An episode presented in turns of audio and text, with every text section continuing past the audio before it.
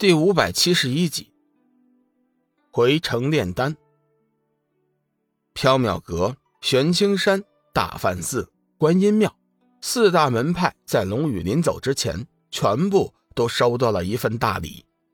龙宇根据各派的修炼属性，各自赠送了一套不错的修炼功法，以助他们尽快的提升整体的实力。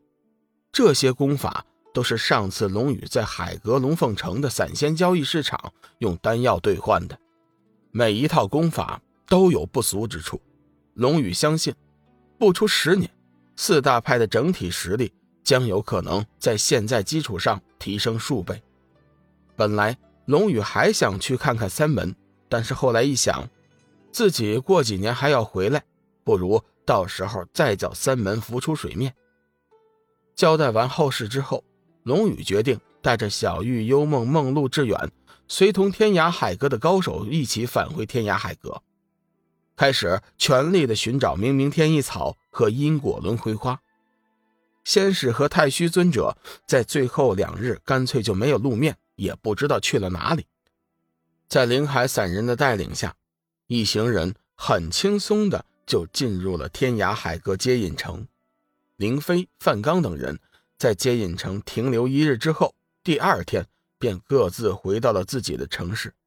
龙宇一行则留在了接引城，开始从长计议。龙宇的到来使太元尊者、九夷散人、见君子十分的开心。三人问寒问暖，仔细的询问了龙宇这段时间的遭遇。听到龙宇和幽梦勇闯冥界，大为惊讶。提到修真界东海之滨的魔界通道。更是心惊不已，同时也对龙宇更加的敬佩。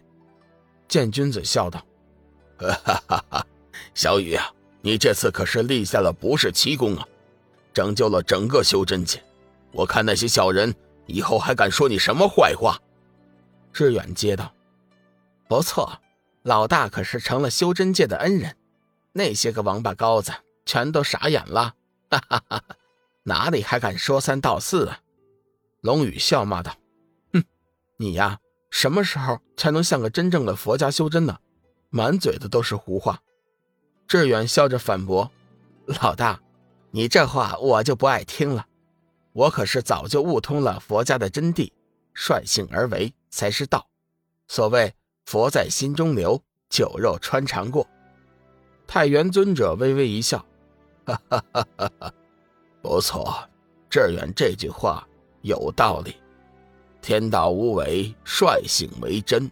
以前我们都走了很多的弯路，追求无欲无求。其实凡事都是不可勉强的，顺其自然才是王道。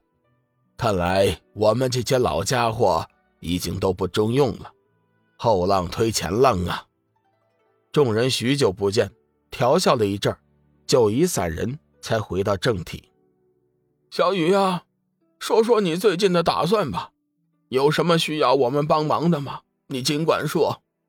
龙宇想了一下，道：“这次前来天涯海阁，主要是为了寻找明明天意草和因果轮回花。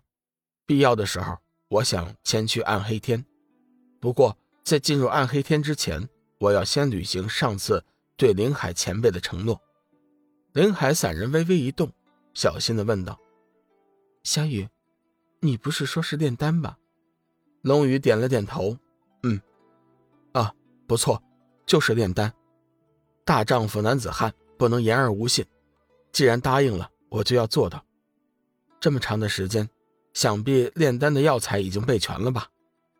林海散人点了点头，不错，药材其实都已经准备妥当了，而且为了集合优势资源，我把这件事情。同时告诉了天佛城和接引城。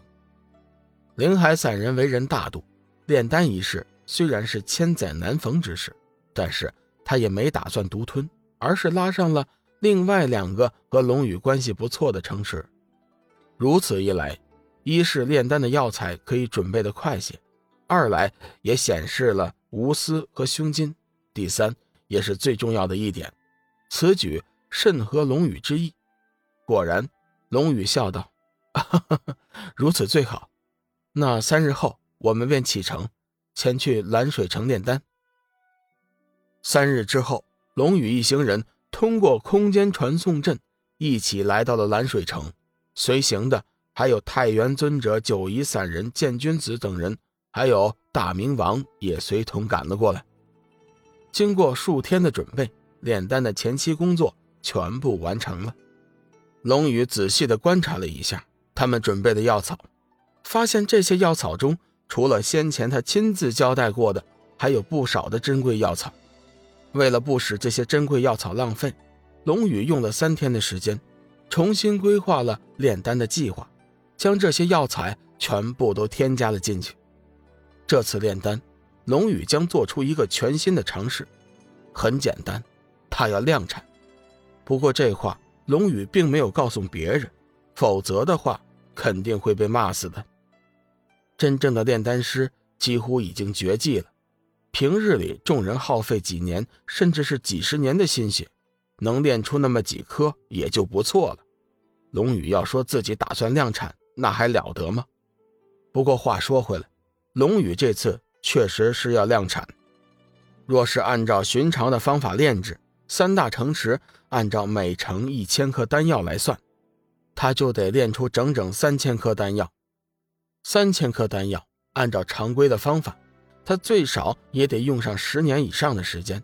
说实话，十年时间，若是真炼出三千颗丹药，这事儿若是传出去，肯定也会引起轰动。三界之内，绝对没人敢笑话。毕竟三千颗丹药，这本身就已经是个奇迹了。但是龙宇却没有那么长的时间。直觉告诉他，黑暗之渊的事情绝对没有结束。东海之滨魔界通道的封印，并不代表着黑暗之渊从此就没有办法进入三界。